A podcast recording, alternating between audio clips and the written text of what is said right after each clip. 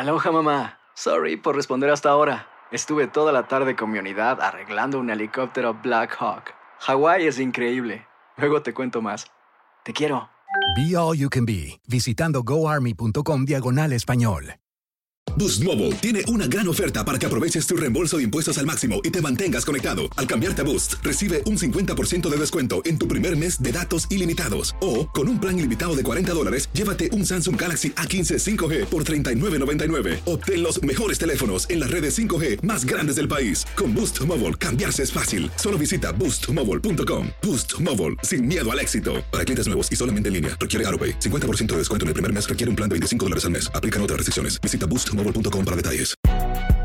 Si no sabes que el Spicy McCrispy tiene Spicy Pepper Sauce en el pan de arriba y en el pan de abajo, ¿qué sabes tú de la vida? Para, pa, pa, pa. ¿Quieres regalar más que flores este Día de las Madres?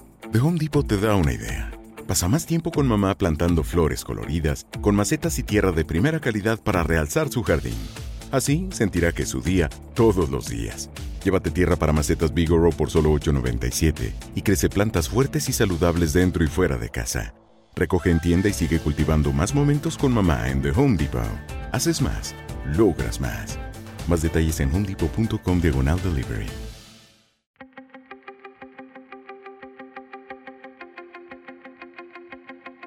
Temas importantes, historias poderosas, voces auténticas. Les habla Jorge Ramos y esto es Contrapoder. Bienvenidos al podcast. Durante el gobierno del presidente Donald Trump, más de 5.000 niños fueron separados en la frontera de sus padres y hasta el momento hay cerca de 600 niños que todavía no están reunidos con sus padres. Esta es una de las prioridades del gobierno del nuevo presidente Joe Biden y por eso se ha encargado a una persona, a una embajadora, de ayudar a estas reunificaciones. Es la embajadora que estuvo representando al gobierno de los Estados Unidos en México, Roberta Jacobson. Y después de esta conversación con ella, tendremos una discusión con Alfonso Aguilar, quien fue el encargado de ciudadanía del gobierno de Donald Trump, para explicarnos si los republicanos van a ayudar o no a Joe Biden. Pero empezamos con la embajadora. Embajadora Jacobson, gracias por estar aquí en el programa. Es un gusto, Jorge. Muchas gracias. Embajadora, déjeme comenzar con la situación más dramática. ¿Cómo van a unir a cerca de 600 niños que fueron separados de sus padres durante el gobierno de Donald Trump? ¿Saben dónde están estos padres? Bueno, eh, como sabe muy bien Jorge, eso es un, trabajo, una tarea enorme y muy difícil. Eh, no solamente porque había este, muchos casos en que no tenemos este, archivos bien elaborados, ni tampoco eh, tenemos mucha información. Pero eso es la razón por qué tenemos ese grupo de trabajo de reunificación familiar, porque necesitamos toda la información que tiene la comunidad en general. Eh, embajadora, ¿qué va a pasar con las decenas de miles de refugiados centroamericanos que querían entrar a los Estados Unidos para solicitar asilo, pero que durante el gobierno de Trump fueron obligados a quedarse en México? ¿Los va a recibir Estados Unidos? Bueno, eh, lo que hemos dicho hasta ahora es que no estamos inscribiendo otra más desde ahora, desde el, 20 de enero, no estamos inscribiendo personas en ese programa que se llama MPP o Quedar en México. Eh, pero para la población que ya fue inscrito y tiene que tener su, eh, su solicitud para asilo, escucharon en las cortes en los Estados Unidos, sí vamos a procesarlos tan rápido como sea posible, porque sabemos que muchos de ellos han sido esperando por, por bueno, bastante, no solamente meses, sino años. Así que estamos diseñando ahora mismo un nuevo sistema para procesar personas que lleguen a, la frontera para y solicitar asilo. Embajadora, ¿Cree usted que esto está enviando el mensaje a Centroamérica, a El Salvador, a Honduras, a Guatemala, a Nicaragua, de que la frontera de, México con los Estados Unidos está abierta para ellos? ¿Les preocupa esto? Bueno, eh, yo creo que eso no es el mensaje correcto, porque eh, la verdad es que la frontera no está abierta, no ha cambiado mucho en la situación fronteriza hasta ahora Y lo, el mensaje que queremos este, difundir en toda la región de América Central y en otros lugares es, por favor, no llegue a la frontera de manera irregular ahora. Vamos a implementar medidas y, maneras para procesar, eh, bueno, personas que buscan asilo, etcétera, y vamos a tener más vías, caminos legal para trabajar en los Estados Unidos. Eh, embajadora, una de las principales críticas al presidente de México, Andrés Manuel López Obrador, es que México se había convertido en la policía migratoria de Donald Trump y que México era el muro de Donald Trump. Hay varios países centroamericanos que también llegaron a acuerdos con el gobierno de Donald Trump. ¿Ustedes esperan que México y Centroamérica detenga a los inmigrantes centroamericanos que quieren llegar a Estados Unidos? Nosotros estamos cooperando eh, de manera muy de cerca con el gobierno de México, de Guatemala, de Honduras y, otros. Lo que queremos es trabajar juntos en asegurar que, por ejemplo, los que están explotando la desesperación de migrantes, los criminales, los traficantes de personas, enfocamos nosotros en ellos y quizás no en los migrantes mismos pero también tenemos esta situación que estamos en medio de una pandemia a la vez, así que tenemos que actuar de una manera este, que se puede preservar la salud pública. Pero lo que queremos es que todos nosotros eh, cooperan y cooperamos en una manera para asegurar que hay otras maneras de llegar a los Estados Unidos o para escapar violencia y, buscar asilo o para trabajar. Y eso es la razón en que estamos proponiendo otras maneras. Por ejemplo, el programa de la administración Biden de jóvenes centroamericanos, Central American Minors. Ese programa fue aprobado bajo ese programa 1.400 jóvenes para llegar a los Estados Unidos de manera legal y seguro. Pero habían miles de jóvenes que fueron aprobados, pero cuando se terminó abruptamente eh, la administración de Trump, empezamos nosotros con ellos también. Así que sería opciones para las personas quedar en su país y todavía puede buscar la posibilidad de bajar a los Estados Unidos de manera legal. Eh, embajadora, antes de irse, ¿es, ¿es este el reto más grande de su carrera? Wow, este, una pregunta muy buena. Yo no sé si es eh, lo más grande, pero puede ser. Pero la cosa importantísima es que afecta a miles y miles de personas, padres y madres de familia, niños em, y personas que realmente no tienen esperanza. Y lo que queremos ofrecer no es solamente esperanza, sino también ayuda. Así que quizás no sé si es el reto más grande, pero es el reto que, más me toca como madre y, me siento una responsabilidad bastante profunda. La vida de, miles de personas depende de usted, usted lo sabe. Embajadora, gracias por estar aquí. Muchas gracias, Jorge. Y ahora vamos a escuchar el otro punto de vista. ¿Qué piensan los republicanos de la ambiciosa agenda de migración del presidente Joe Biden? ¿Van a ayudarlo o lo van a bloquear? Alfonso Aguilar fue jefe de la Oficina de Ciudadanía de los Estados Unidos y actualmente es el presidente de The Latino Partnership for Conservative Principles. Alfonso, gracias por estar aquí en el programa.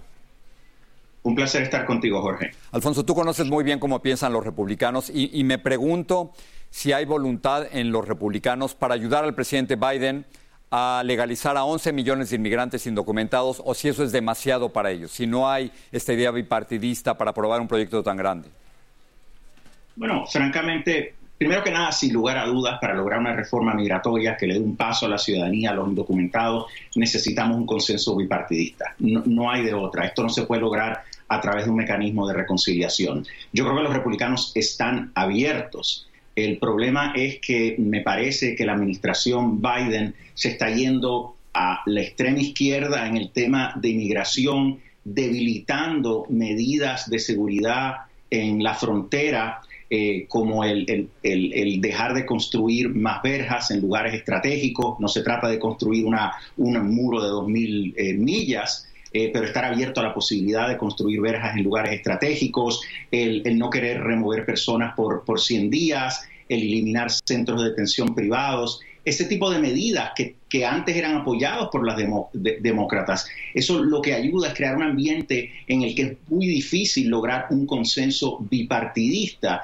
Entonces, eh, me parece que el proyecto ahora eh, es, es, un proyecto natimuerto. Eh, lo que tiene que hacer el presidente Biden es tratar de restablecer la confianza en este tema. Hace 15 años había un consenso, eh, había unas medidas que todos reconocían que eran de sentido común, pero ahora mismo eh, parece que ya ese consenso no existe. Entonces, quizás es mejor y, entonces quizás la pregunta es por, dónde empezar. Eh, entiendo quizás para los republicanos es demasiado grande legalizar a 11 millones de indocumentados. No hay 10 senadores republicanos apoyando esto.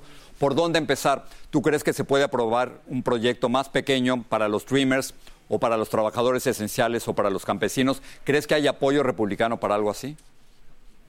Yo honestamente creo que sí. Eh, y el presidente ha dicho que está abierto a la posibilidad de hacer esto en en pedazos, ¿no? Entonces yo creo que un, comienzo pudiera ser un proyecto eh, para eh, legalizar y quizás darle un paso a la ciudadanía a los Dreamers y también a los que se han beneficiado del TPS. Eso sería un, proyecto eh, pequeño, concreto, y creo que ayudaría a generar confianza entre ambos lados y pudiera abrir las puertas a que más adelante se pueda legislar en otros temas. ¿Tú crees que los republicanos ven en este momento a Joe Biden como el anti-Trump? Por ejemplo, está haciendo todo lo que Trump no hizo, está tratando de reunificar a la gente, va a aceptar que los asilados políticos hagan su solicitud en los Estados Unidos y se queden en Estados Unidos, no en México. Es decir, que estamos viendo lo opuesto a Donald Trump ahora. Bueno, es que yo creo que es más que anti-Trump, como decía al inicio, o sea, está tomando medidas o desmantelando medidas que antes los demócratas apoyaban.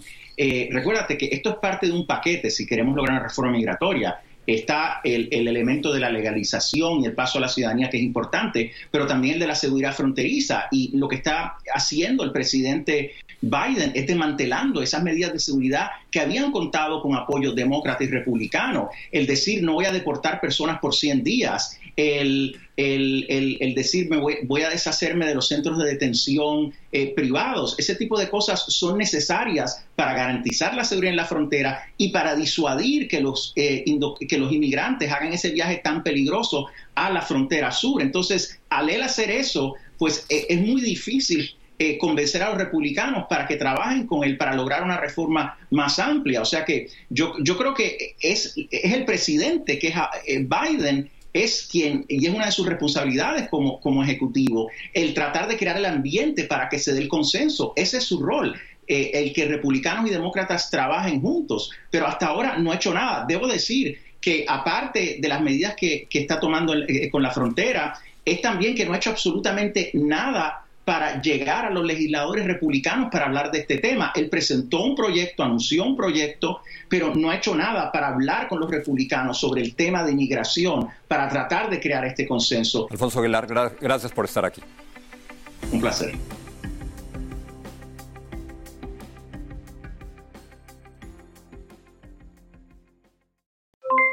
Aloha mamá, ¿dónde andas? Seguro de compras. Tengo mucho que contarte. Hawái es increíble. He estado de un lado a otro con mi unidad. Todos son súper talentosos. Ya reparamos otro helicóptero Blackhawk y oficialmente formamos nuestro equipo de fútbol. Para la próxima te cuento cómo voy con el surf y me cuentas qué te pareció el podcast que te compartí, ¿ok? Te quiero mucho. Be All You Can Be, visitando goarmy.com diagonal español.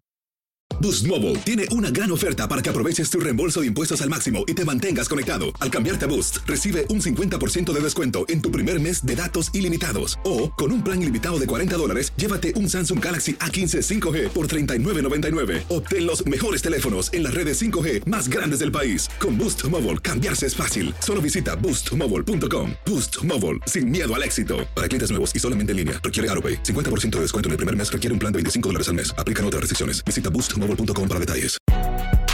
Si no sabes que el Spicy McCrispy tiene Spicy Pepper Sauce en el pan de arriba y en el pan de abajo, ¿qué sabes tú de la vida? Para, pa, pa, pa. ¿Quieres regalar más que flores este Día de las Madres? The Home Depot te da una idea. Pasa más tiempo con mamá plantando flores coloridas, con macetas y tierra de primera calidad para realzar su jardín. Así sentirá que es su día todos los días. Llévate tierra para macetas Vigoro por solo $8.97 y crece plantas fuertes y saludables dentro y fuera de casa. Recoge en tienda y sigue cultivando más momentos con mamá en The Home Depot. Haces más, logras más. Más detalles en homedepot.com diagonal delivery.